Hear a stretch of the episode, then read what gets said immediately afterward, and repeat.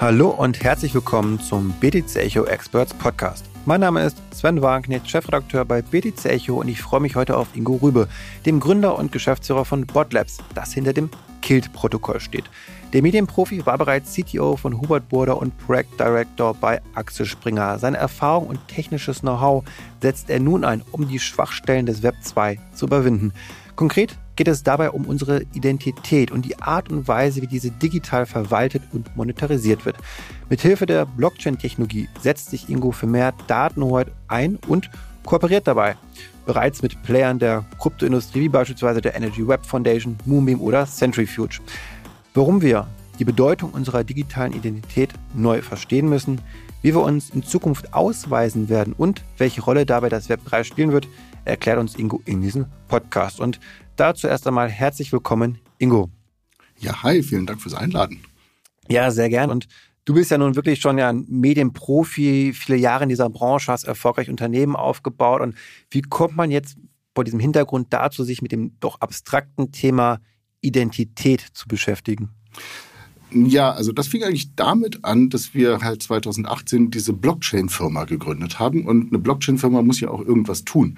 Und äh, dann haben wir mal überlegt, was denn eigentlich, weil wir eine Industrieausgründung waren und immer noch sind, äh, was ist denn eigentlich der Punkt, wo Blockchain und Industrie ihre ersten Berührungspunkte haben werden? Und äh, da sind wir dann relativ schnell auf Identität gekommen, weil wir haben überlegt, vielleicht müsste man vielleicht das E-Mail-System verbessern und dergleichen ist man sofort drauf gekommen, ja, können wir noch nicht machen, weil digitale Identität fehlt ja noch. Ähm, und dann hatten wir vielleicht überlegt, was in Richtung Werbung und dergleichen zu machen. Haben wir festgestellt, äh, geht nicht, weil Identität fehlt ja noch. Und äh, an irgendeinem Punkt haben wir dann mal gesagt, ich glaube, wir müssen Identität machen. Und dann haben wir Identität gemacht, weil es einfach eine grundlegende Infrastruktur ist, die äh, das ganze Web 3 erst richtig ermöglicht. Hm. Aber diese Identität, diese digitale Identität, die wir jetzt brauchen irgendwie für die ganzen Sachen, die funktioniert in diesem aktuellen Web 2, wie wir es kennen, noch nicht so wirklich gut, oder? Da gibt es dann die, die, die Schwachstellen, die ihr jetzt da versucht irgendwie auszumerzen. Genau. Um, um das richtig zu verstehen, muss man erstmal sich darüber Gedanken machen, was eigentlich Identität ist. Und da gibt es ganz viele Missverständnisse. Viele Leute glauben, dass der Personalausweis Identität ist. Das ist er definitiv nicht. Denn meine Identität ist nicht ein Stück Plastik. Meine Identität ist, dass ich Ingo heiße. Meine Identität ist, dass ich in Deutschland geboren ist, bin, dass ich Europäer bin, äh, dass ich ein, äh, Diplom in Informatik habe, dass ich eine Firma gegründet habe, alles Mögliche, meine Familie, alles, alles zusammen ist meine Identität und äh, nicht ein Stück Plastik. Und äh, dann, wenn, wenn man das einmal denkt, dann kann man sich überlegen, worauf, also was ist eigentlich das, das Zentrum der Identität? Und das Zentrum der Identität ist immer ein sogenannter Identifier, also etwas, woran ich mich eindeutig identifiziere.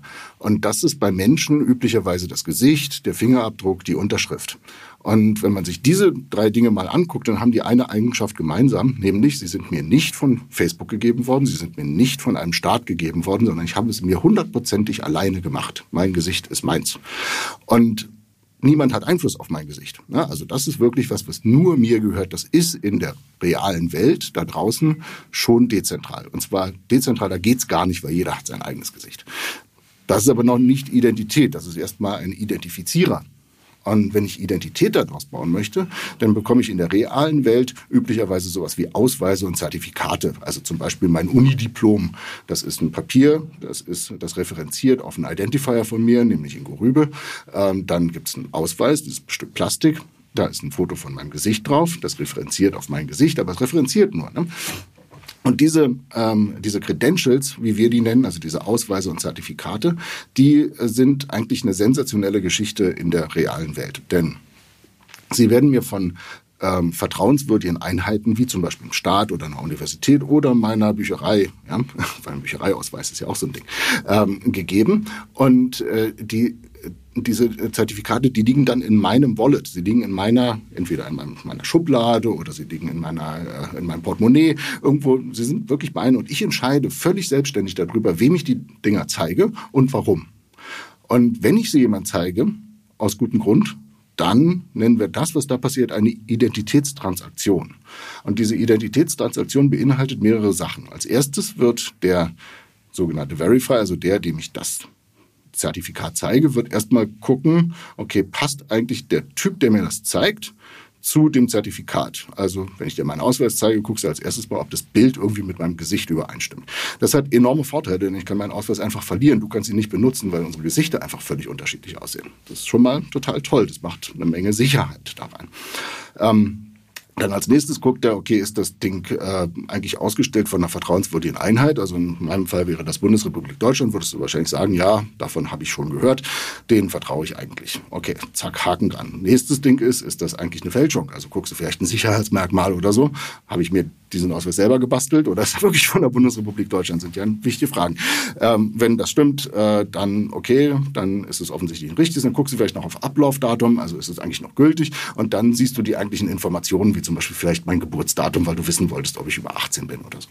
Und äh, das ist eine super dezentrale Transaktion, weil daran bist nur du und ich beteiligt. Die Bundesrepublik Deutschland ist daran nicht beteiligt. Und das gibt wieder eine Menge Privacy auf meiner Seite, weil die halt gar nicht wissen, was ich mit meinem Ausweis tue, was extrem hilfreich ist. Ja, und äh, außerdem ist es total skalierbar, weil der Server von der Bundesrepublik Deutschland wird nicht zusammenbrechen, auch wenn eine Milliarde Leute gleichzeitig ihren Ausweis zeigen, weil sie sind einfach nicht beteiligt. Also eine richtig tolle Geschichte haben wir seit Tausenden von Jahren. Diese, diese, und in der digitalen Welt ist es halt völlig kaputt. In der digitalen Welt ist es so, dass der Identifier, also das, was mich ausmacht, äh, irgendwie ein Eintrag in der Datenbank von Facebook ist. Das ist schon mal gar nicht unter meiner Kontrolle und auch nicht von mir gemacht. Und äh, das Zweite ist, dass die Credentials, also meine Bewegungsdaten und dergleichen in diesem Internet, die werden auch bei denen gesammelt und nicht bei mir. Und wenn die mal mit einem Verifier über mich reden wollen, dann tun sie das einfach. Äh, aber ich bin gar nicht Teil dieser Konversation. Das heißt aber, die Bequemlichkeit, die wir dadurch gewinnen, durch diese Datensilos auch, dass ich mich irgendwo einloggen möchte und dann wird mir angeboten, mach das doch über Facebook, dann brauchst du kein Passwort erstellen, kein Benutzernamen, das ist so schön ein Klick. Das ist dann letztendlich die Aufgabe meiner Identität, wenn man so will, im Web 2, die ich damit sozusagen, die meine Hoheit gebe ich dafür weg, für diese Bequemlichkeit. Das ist ein Tausch, ein Deal, oder? Genau, das war der Tausch. Ähm, das war vielleicht gar nicht mal so unbedingt so gemeint als der Tausch. Es war nur damals einfach gar keine andere Technologie denkbar, ähm, um es anders zu machen. Also man brauchte diese Datenbanken einfach als äh, im Jahr 2000 und dergleichen. Ja, also es war, es war gar nicht anders denkbar. Und äh, durch neuere Technologien haben wir jetzt die Möglichkeit, es wieder zu dezentralisieren. Und äh, das ist das, woran wir arbeiten. Wir sagen, es gibt eine dezentrale Alternative, die nur technologisch umgesetzt, aber eigentlich genauso funktioniert wie das alte System, ja, wie das System aus der, aus der physikalischen Welt, ähm, bloß in die digitale Welt gebracht. Und das ist das, woran wir arbeiten, nicht nur wir alleine. Daran arbeiten große Organisationen. Die wichtigste ist die DIF, die Decentralized Identity Foundation. Da sind mehr als 300 Firmen äh, Mitglied, äh, die äh, auch unter anderem so Leute, so Leute wie Microsoft und IBM, also nicht nur kleine Firmen, und die haben seit 2017 zusammengesessen und Standards definiert für die digitale Identität in einer dezentralen Art und Weise. Also sozusagen die physikalische Welt digital nachgebaut und das alles standardisieren lassen. Und diese Standardisierung ist jetzt abgeschlossen. Äh, das ist jetzt eine Recommendation des äh, W3C, also von den Leuten, die uns auch HTTP gegeben haben. Also hat einen relativ hohen Stellenwert jetzt. Aber jetzt Meta, Google, Amazon, die wollen sich ja dieses doch sehr attraktive Privileg ja nicht einfach aus der Hand geben lassen. Sie überzeugen oft mit eben Nutzerfreundlichkeit und ja, du interessierst dich für deine Privatsphäre, für den Schutz deiner Daten, ich auch und ein paar, die uns zuhören, sicherlich auch, aber jetzt mal so die breite Masse mal. Die brauchen ja schon ganz handfeste Argumente, warum sie jetzt eben nicht diese Bequemlichkeit gehen, sondern das ist jetzt dieser idealistische Gedanke, sage ich jetzt mal, dieser Datenhoheit, damit wird man wahrscheinlich jetzt nicht 90 Prozent der Bevölkerung überzeugen können. Also was sind denn vielleicht mal so praktische Gründe, warum ich, jeder da draußen, auch Tante Lieschen, irgendwie ähm, überzeugt wird, jetzt neue Methoden anzuwenden. Du bist jetzt gerade davon ausgegangen, dass es nachher schwieriger ist. Ist es aber gar nicht. Also, und, und, also wenn es die gleiche äh, Convenience äh, liefert, also das, das ist die Hürde. Ne? Es muss ja. die gleiche Convenience liefern. Wenn es nicht die gleiche Convenience liefert oder eine bessere Convenience, dann funktioniert es nicht, weil es sagen zwar irgendwie 60 Prozent der Leute, sie wollen ihre Daten nicht mit großen amerikanischen Firmen teilen. Wenn man ihnen dann aber sagt, ja, dafür musst du irgendwas tun, dann haben sie alle keinen Bock mehr. Ja, also das, also die Convenience muss die gleiche bleiben. Was sich ändert, ist die Verantwortung. Verantwortung. Und das ist eigentlich der interessante Teil. Wenn ich, äh, also in, im Web 2 logge ich mich mit einem Username und einem Passwort ein, normalerweise. Und das kann dann das Facebook-Username und Passwort sein und damit logge ich mich dann bei einem Drittservice ein. Das ist dann diese Convenience, die sie gebaut haben. Im Web 3 logge ich mich ein immer über mein Wallet. Also ich habe irgendeine Art von Wallet und dieses Wallet redet mit irgendeiner Art von Service im Web und sagt, jetzt authentifiziere dich mal. Dann poppt das Wallet nach oben und sagt, gib das Wallet-Passwort ein. Und dann hast du dich authentifiziert. Dieses Stückchen ist eigentlich genauso convenient wie vorher, bloß dass ich keinen Usernamen mehr eingeben muss. Also ich musste etwas weniger eingeben, aber bin trotzdem in dem Service drin. Also das ist eigentlich nicht so schlimm. Also Convenience ist nicht das Thema. Das Thema ist eher die Verantwortung. Denn wenn ich ein Wallet habe, dann sind in diesem Wallet ja Dinge drin, zum Beispiel meine dezentrale Identität. Das bedeutet, da die auf meinem Rechner generiert werden muss, genauso wie ich mein Gesicht ja selber generiert habe, kann ich ja nicht sagen, Start oder Facebook, mach mir bitte meinen Identifier. Den muss ich mir schon selber machen. Das bedeutet, dass ich mir zwölf Worte aufschreiben muss und mir ein Passwort merken muss und zum Schluss entweder mir das Passwort merken muss oder die zwölf Worte noch finden muss.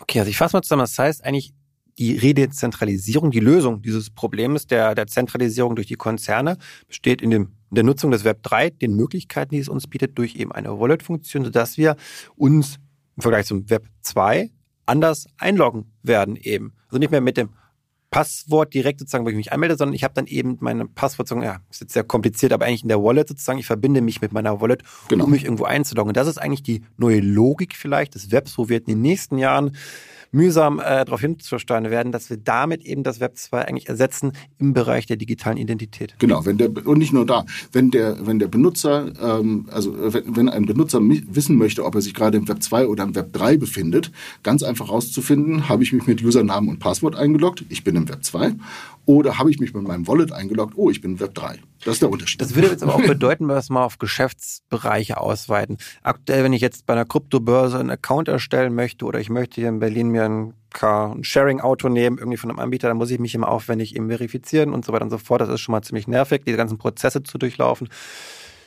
theoretisch könnte ich mich in Zukunft, aber wenn ich dann schon mal verifiziert bin, ja mit meiner Wallet dann bei dem neuen Crypto-Broker, wo ich vielleicht einen Account öffnen möchte, einfach verbinden per Knopfdruck und dann brauche ich diesen ganzen Schmerz, sage ich mal, der vorher stattfindet, mit Warteprozessen und Hochladen von Dokumenten und dass im Gegenfalls noch ein deutscher Mensch vor der Kamera sitzen muss, den könnte ich dann eigentlich überspringen. Das wird auch demnächst so sein. Also das ist halt die Frage, du sprichst da KYC letztendlich an. Ne? KYC ist dieses Know Your Customer Ding, äh, wo man, äh, wo, wo Firmen sinnvollerweise gerne möchten, dass dass sie wissen, mit wem sie eigentlich arbeiten. das ist so, darum ja. geht's. Ne? Deswegen musst du immer, immer und immer wieder, jedes Mal, wenn du dich neu anmeldest, durch so einen lästigen Prozess, äh, der, äh, wo du mit deinem Personalausweis winken musst und dergleichen und äh, das nervt. Und äh, das wird demnächst gelöst werden. Ähm, wir arbeiten da mit äh, großen internationalen Unternehmen dran. Ich denke mal, dass es im Januar soweit sein wird, dass, wir, dass das tatsächlich auch gelauncht wird. Ähm, dann wird es wiederverwendbare KYC-Credentials geben. Was ist das? Das bedeutet, du läufst einmal zu diesem einen von diesen großen Unternehmen und diese eins und gehst durch diesen lästigen KYC-Prozess einmal durch. Ja, und dann bekommst du einen digitalen Ausweis von denen ausgestellt. Dieser digitale Ausweis landet natürlich in deinem Wallet. Und wenn du dich jetzt mit einem neuen Kryptobroker verbinden möchtest, dann schickst du einfach diesen digitalen Ausweis oder Teile davon. Das ist das Schöne, man kann auch Teile von Ausweisen schicken in der Zukunft. Teile davon, nämlich die, die, die da benötigt werden, einfach hin und dann kannst du einfach losarbeiten und musst das nie wieder machen. Und du kannst das gleiche Credential natürlich dann auch bei deiner Bank verwenden und so weiter. Wenn du von Teilen sprichst, dann meinst du wahrscheinlich damit, dass wenn ich jetzt nur meinen Altersnachweis bringen muss, kann ich irgendwie anklicken, dass eben meine Altersinformation geliefert wird. Wenn notwendig ist, dass ich meinen Führerschein äh, vorzeige, dann wird eben diese Information vorgehalten, weil jeder muss nicht wissen, wo ich wohne, äh, welches Geschlecht ich habe und so weiter und so fort, sondern es geht nur darum nachzuweisen, dass ich eine Lizenz mitbringe oder ein, ein Alter überschritten habe und so weiter und so fort. Wenn du an einem ICO teilnimmst, dann ist vielleicht interessant, welche Nationalität du hast und dass du über 18 bist, aber letztendlich nicht mehr. Die müssen nicht wissen, wo du wohnst. Äh, wenn du einen äh, E-Commerce-Einkauf machen möchtest, ist es schon sehr sinnvoll zu wissen, wo du wohnst, weil das bringt einfach mehr Sicherheit, dass nicht einfach irgendjemand was bestellt, was auf deinem Konto, was dann woanders landet. Ähm, wenn du dich bei einer Erwachsenen-Website einloggen möchtest, möchtest du wahrscheinlich einfach nicht mal deine Nationalität wissen, sondern nur, dass du über 18 bist. Ne? Genau. Okay, soweit schon. Das heißt, ihr bietet jetzt aber auch ein Protokoll, also ihr habt eine Blockchain-Lösung. Jetzt können diese Unternehmen, mit denen ihr das da macht, diesen großen internationalen Unternehmen, mit euch für das Web 3 jetzt diese digitale Identität kreieren. Das heißt, ihr habt wahrscheinlich Smart Contracts da irgendwie, wo das dann funktioniert und ihr habt eine Wallet oder wie kann ich mir das technisch jetzt mal vorstellen? Wir haben viel über die Praxis gesprochen. Genau, also es, äh, es ist viel mehr Infrastruktur, ehrlicherweise. Also wir haben gar keine Smart Contracts, wir sind eine eigene Blockchain, äh, also wir laufen nicht äh, gegen Ethereum oder so, äh, sondern wir sind eine Level 1 Blockchain auf dem gleichen äh, Level wie Ethereum. Wir sind Teil von dem Polkadot-Ökosystem. Polkadot ist unser, äh, unsere Level 0 Blockchain, die für, für uns sozusagen der Auditor der Blocks ist. Ähm, aber wir sind eine eigenständige Blockchain und diese Blockchain kann ist ganz, ganz wenig sein, sogenannte Purpose Chain. Die kann nur digitale Identität, die kann nur DIDs, also dezentrale Identifier ausstellen und Verifiable Credentials anstoßen, nicht mal selber speichern, weil speichern tust du sie ja in deinem Wallet. Ähm, und das, also macht wirklich nur dieses Stückchen Infrastruktur. Und äh, letztendlich äh, gibt es dann ein Wallet, das ist aber nicht notwendigerweise immer unser Wallet. Also wir stellen unser Wallet anderen Firmen äh, Open Source zur Verfügung. Und dann gibt es ganz viele andere Wallets, die haben dann wohlklingende Namen von großen Unternehmen. Das ist also das Wallet von Unternehmen X und nicht mehr das von Kilt oder so. Kilt siehst du gar nicht. Ja, das ist nur dann, du arbeitest mit den großen Unternehmen und die benutzen Kilt als Infrastruktur. Das ist so ein bisschen. White Label fast schon so ein bisschen. Man, man sieht das, die, das, äh, genau, das Wallet ist 100% White Label. Äh, das ist auch so gewollt, weil äh, es gibt eben große Unternehmen, denen wird deutlich mehr vertraut als einer kleinen Berliner Klitsche, würde ich mal sagen. dass dahinter eine sensationell stabile Infrastruktur, weil dezentral, fully decentralized Network, auf das wir gar keinen Einfluss haben, äh, ähm, liegt, ist eine andere Geschichte. Äh, Im Endeffekt möchtest du aber als User gar nichts mit dem Blockchain-Zeug da zu tun haben. Wenn du das müsstest, dann wäre ja wirklich die Convenience raus. Das willst du ja gar nicht. Ja? Du willst ja, dass es einfach funktioniert. Und deswegen wird der übliche Kilt-User niemals bemerken, dass ihr mit Kilt arbeitet. Aber ihr seid ja so in zwei Welten unterwegs. Auf der einen Seite gerade mit den Krypto-Projekten, äh, Moonbeam, äh, Centrifuge, die halt schon in dieser Web3-Logik sind. Das heißt, dort könnt ihr eben diese digitale Identitätsinfrastruktur leisten. Und jetzt geht es aber vor allem eigentlich um die alte Welt, die eben die Leistung noch, diese noch gar nicht, diese Logik noch gar nicht hat, sage ich mal. Das heißt, wie kann ich mir das vorstellen? Also trennt man das irgendwie auch, sagt jetzt mache ich was mit einem anderen Blockchain-Protokoll und jetzt gehe ich aber zu dem Mittelständler, sage ich jetzt mal, der den es seit 100 Jahren gibt irgendwie oder wie ist diese Logik bei euch aufgeteilt? Ja, diese Logik ist, dass wir von Anfang an verstanden haben, dass wir beides gleich, gleichzeitig machen müssen. Denn wir sind angetreten als, äh, als, als Unternehmen, als, als Idee, was sinnvolle Dinge für die Welt insgesamt macht. Und die Blockchain-Welt ist einfach viel kleiner als die Welt. Ja, und äh, wenn man mit der Welt zusammenarbeiten möchte, dann muss man halt mit großen Unternehmen zusammenarbeiten, auch mit kleinen und mittelständischen Unternehmen. Ähm, aber natürlich dauern Entscheidungsprozesse in solchen Unternehmen viel länger, weil es ist eben was Neues, es ist dezentral, man muss sich erstmal damit beschäftigen. Ist denn das wirklich sicher? Ist denn das nicht vielleicht irgendwie total revolutionär und gefährlich? Das dauert teilweise Jahre, äh, bis, nee, bis Unternehmen das, insbesondere wenn sie groß sind, durch ihre ganzen Risk Departments und was es da alles gibt, einmal durchgeschleust haben, um dann herausgefunden zu haben, Mensch, äh, tatsächlich, das sollte man mal machen, weil da ist für uns ein riesen Business dahinter. Ähm, mit dem Blockchain-Unternehmen ist es natürlich viel einfacher. Da ruft man an und sagt, lass uns mal kooperieren und äh, dann setzt man sich mit einem Bier zusammen und überlegt, äh, was man Cooles zusammen machen könnte und dann macht man irgendwas Cooles zusammen. Hat natürlich nicht so viel Impact wie in der realen Welt. Man muss beides gleichzeitig machen, weil man muss mit der Blockchain Blockchain-Welt mal sozusagen üben und gucken, ob die Sachen auch wirklich benutzbar sind, die man da produziert hat und sich von denen, deren Entwicklern auch anhören, Mensch, das SDK, das ihr da gebaut habt, das ist so scheiße kompliziert, kann keiner mitarbeiten, macht's mal bitte ein bisschen einfacher an irgendwelchen Stellen. Das hilft dann wieder bei der Industrie, dann wäre blöd, wenn die nachher anrufen und sagen, es ist viel zu kompliziert. Ähm, und also, das, also man muss beides machen, glaube ich. Jetzt hast du gerade schon das Thema Sicherheit angesprochen. Da frage ich mich, okay, ich habe jetzt diesen Verifizierungsvorgang, habe ich jetzt abgeschlossen, ich habe in meiner Wallet meine Identität an.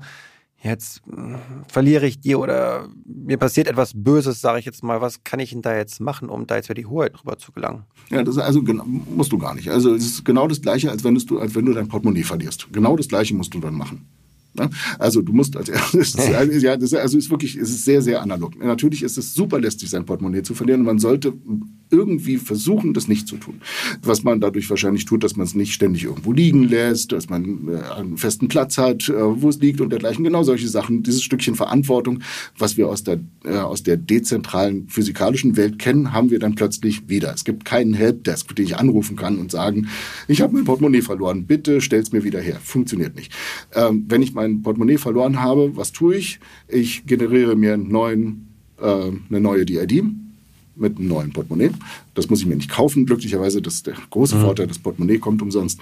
Also äh, ich mache mir eine neue DID und gehe dann zu allen, von denen ich Credentials hatte, also allen, die mir Ausweise ausgestellt haben und haben gesagt, Entschuldigung, ich habe meinen Ausweis verloren, ich müsste einen neuen kriegen. Einige werden dafür Gebühren verlangen. Ja, das heißt also praktisch wie auch eine bisschen wie eine Kartensperrung. Also ich verliere meine EC-Karte irgendwie beim, beim Feiern und jetzt mit der, oder mit Kreditkarte, mit der kann er jetzt mit der Kreditkarte in der Zwischenzeit irgendwelche Sachen kauft, äh, muss ich dann schnell sozusagen auch das eine Sperrung vornehmen. Genau, du rufst dann bei dem entsprechenden Menschen an oder bei der entsprechenden äh, Institution, die dir eine, äh, ein, ein Credential ausgestellt hat und sagst, Achtung, ich habe das Ding verloren, äh, bitte sperren. Weil in der Zwischenzeit könnte ja schon derjenige, der Dieb, nehmen wir ihn jetzt mal, Schindluder betreiben. Während mein Personalausweis, nein, ja, da kann ich nicht so viel mitmachen, weil das Gesicht zumindest sieht ja schon mal anders aus dann wahrscheinlich als das von mir. Bei einer digitalen Identität wiederum, wo ich jetzt nicht sehe, wo ich mich nur verbinde mit einem Dienst sozusagen, wird ja nicht meine Optik verifiziert. Das heißt, da besteht natürlich dann schon noch die Möglichkeit, auch sehr viel Mist zu bauen. Ja, deswegen ist es auch wesentlich schwieriger. Ein Personalausweis klauen ist relativ einfach. Ich muss nur jemand irgendwie in die Tasche langen. Ja. Äh, eine, äh, einen digitalen Identifier zu klauen ist wesentlich schwieriger. Also dazu muss ich zwei Sachen gleichzeitig klauen. Ich muss zumindest den Rechner von dem Menschen klauen, plus ja. ich muss sein Passwort klauen oder seine zwölf Worte. Ja, wenn ich nur die zwölf Worte klaue, habe ich damit noch nicht die Credentials wiederhergestellt, weil die Credentials auf dem, äh, auf, auf dem Rechner gewesen sind. Ja, also mit den zwölf Worten selber kann ich wenig anfangen. Deswegen sollte ich sie trotzdem gut verstecken, aber ich sollte sie auf jeden wenn ich nur das Ding, kann ich damit nichts anfangen. Ähm, und ich brauche, äh, also ich brauche immer den Rechner und das Wissen, was gleichzeitig geklaut werden muss. Ich glaube, ihr zieht sich einfach nochmal die Logik durch, wie sie jeder kennt, der schon länger mit Kryptowährungen zu tun hat, auch bei seinem Bitcoin sozusagen. Wie passe ich darauf richtig auf? Eben nicht alles auf der Festplatte abspeichern mit Private Key und äh, Seed Phrase und das dann ja offen rumliegen lassen. Alles. Also ich glaube, hier ist der ähnliche Ansatz von Eigenverantwortung dann auch zum Teil gegeben, auch wenn ich natürlich trotzdem Schnittstellen, aber zu anderen Stellen, sage ich jetzt mal, zu denen ich gehen kann. Das heißt, das ist der Unterschied zu Bitcoin. Dort habe ich sehr wohl natürlich Stellen, äh, die mir dann weiterhelfen können sozusagen. Das heißt, das ist, glaube ich, ein wichtiger Punkt, den man hier natürlich... Beim Identifier eben nicht, weil den habe ich selber gemacht, aber die Credentials sind ja von Institutionen ausgestellt. Und das ist genau das, was du gemacht hast, ist ein sehr, sehr wichtiger Punkt. Ähm, es geht, das hatte ich am Anfang mal gesagt, es geht jetzt, es geht nicht um die Convenience, sondern es geht um Verantwortung. Und äh, da, und die Entscheidung, die die User nachher treffen müssen, ist, möchte ich Freiheit haben? Aber wenn ich Freiheit habe, kommt diese immer gemeinsam mit Verantwortung. Oder möchte ich keine Freiheit haben, dann kann ich verantwortungslos sein. Also weiterhin meine Identität bei Facebook haben. Ich glaube nicht, dass wir jetzt Facebook, äh, nur weil digitale Identität jetzt in diesem und nächsten Jahr gerade total das Hype-Thema ist und alle darüber reden und im nächsten Jahr bestimmt ganz viel passiert, ähm, wird Facebook nicht Ende nächsten Jahres weg sein. Es wird eine große Anzahl von Menschen geben, die das einfach total praktisch finden und gerne haben wollen. Aber es wird auch eine wachsende Anzahl geben und ich schätze die so etwa bei 20 Prozent der Bevölkerung, die sagen, ganz ehrlich, die Convenience ist völlig in Ordnung. Es gibt mittlerweile Services, die gehen nur so, also gehe ich in diese Richtung. Hm. Und was ist so deine Einschätzung für die Zukunft, wie wir uns dann durch biometrische Standards vielleicht auch verifizieren werden? Ist das die Gesichtserkennung, eher der Fingerabdruck, die Stimme? Also wo, wo glaubst du, geht dieser Trend hin dann? Ich glaube, dass das völlig offen ist. Ehrlicherweise ist es erstmal, dass ich mich mit einem Passwort gegenüber meinem Wallet authentifiziere. Es kann sein, dass irgendwann gerade im Mobile-Bereich es eben spannend wird, das eben nicht mit einem Passwort zu tun. Ja, das wird dann vermutlich einfach da durch die Betriebssysteme, die wir heute schon mobile haben, wird es dann vermutlich Gesicht und äh, Fingerabdruck sein, mit dem einmal biometrisch mein Passwort sozusagen generiert wird. Mhm. Ja, das macht ja nichts anderes, das Apple Wallet, also das Apple, äh, Apple Betriebssystem tut ja nichts anderes, als das Passwort wiederherstellen aus meinem Gesicht sozusagen. Das ist sozusagen ein Layer, der da drüber gepackt wird. Äh, das wird vermutlich einfach so in den Mobile Wallets am Anfang schon standardisiert drin sein. Wie man das nachher auf der Desktop-Ebene macht, schauen mhm. wir mal. Aber da sind wir schon wieder raus, weil für uns ist im Endeffekt nur wichtig, dass das Passwort in das Wallet eingegeben wird. Wie das Passwort generiert wird, ist ein Layer, der, den irgendjemand als Hardwarehersteller mal da drauf packt. Wie siehst du in diesem Kontext die Rolle des Staates oder was erwartest du da? Weil ich habe jetzt diese Wallet und möchte mich jetzt vielleicht bei der öffentlichen Verwaltung ähm, einen Dienst in Anspruch nehmen, was auch immer irgendwie. So, da muss ich mich verifizieren. Wird der Staat und eine staatliche Stelle auch, glaubst du, bereit sein, diese Credentials zu anzuerkennen über eine Web3-Lösung am Ende, dass ich also auch bei meiner Verwaltung der Berlin, bei meinem Finanzamt Berlin zum Beispiel, dann auch ebenfalls solche Wallet-Schnittstellen haben werde? Ja, das wäre sehr schön und das wird wahrscheinlich in zehn Jahren auch mal so weit sein. Äh, die Realität ist leider eine ganz fürchterliche und eine ganz andere.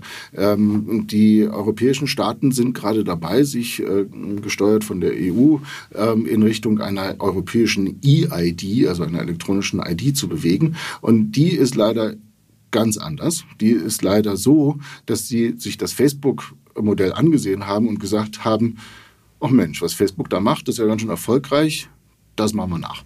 Also die möchten gerne selber in dem Zentrum stehen und selber den Identifier ausgeben. Und das ist ein bisschen, äh, also nicht nur ein bisschen, das ist richtig doll gefährlich, weil es geht um die Identifier. Die Identifier sind das, was mich ausmacht, mein Fingerabdruck, mein Gesicht und dergleichen.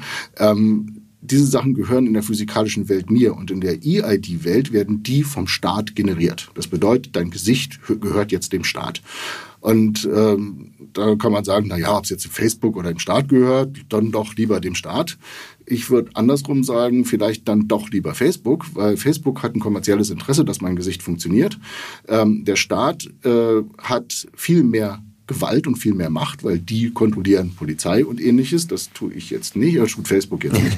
Und, und eine dezentrale äh, Geschichte schon mal erst recht nicht. Und äh, da ist halt, da ist eine Menge mehr Gefahr drin. Jetzt sagt der Staat natürlich, ja, Entschuldigung, uns kannst du vertrauen, weil wir sind ja demokratisch gewählt.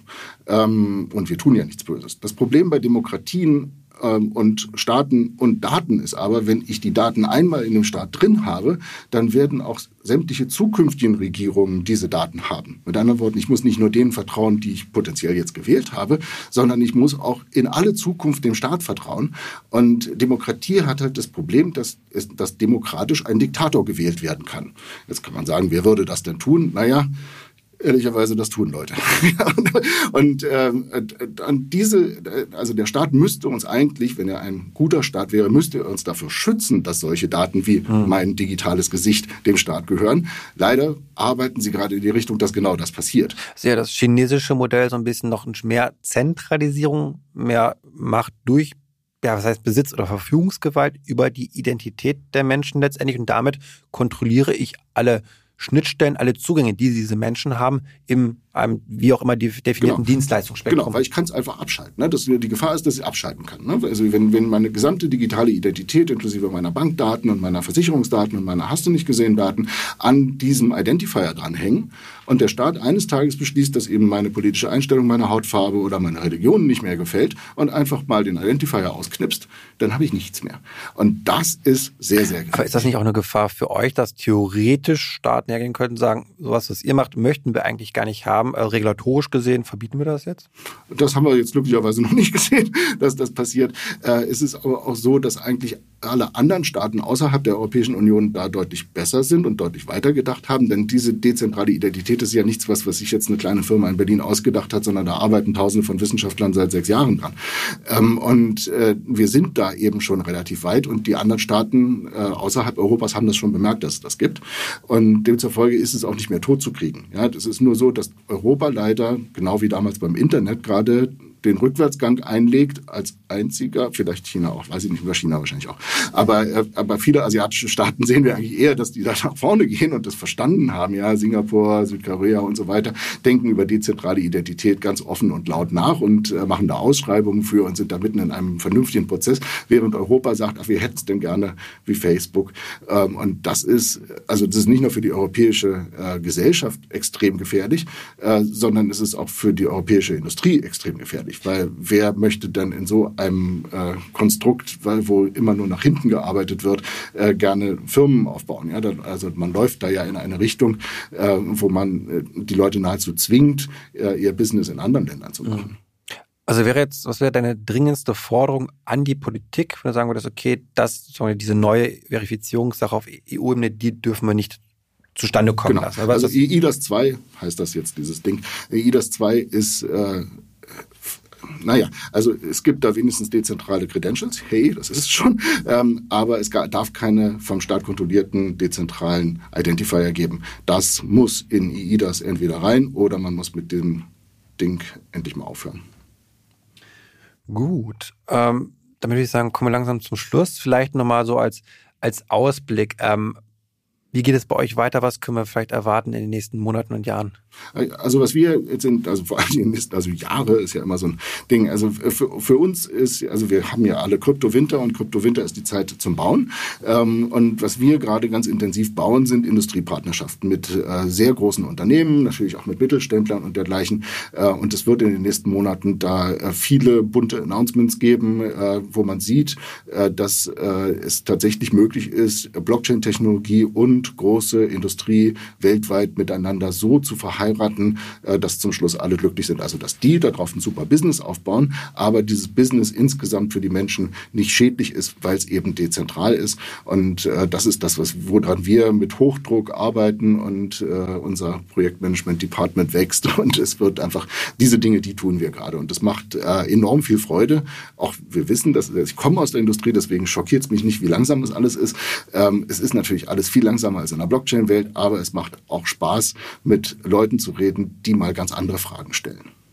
Dann wünsche ich euch viel Erfolg bei dieser Industrieetablierung und ja auch viel Erfolg natürlich bei der Rettung unserer Identitäten vor staatlichem Missbrauch in gewisser Weise ist ja etwas noch ein höher gestecktes Ziel, kann man fast sagen, auf einer Metaebene. Also, dass wir da in eine gesunde, in ein gesundes Verhältnis zu unseren Identitäten wiederkommen, irgendwie die wieder zurückerlangen, diese Hoheit auch, mit eben der Technologie, die ihr bietet. Und ähm, damit ja, sind wir auch am Ende angelangt bei diesem Podcast. Und ähm, wenn ihr Feedback dazu habt, dann schreibt uns auch gerne an podcast.btc-echo.de.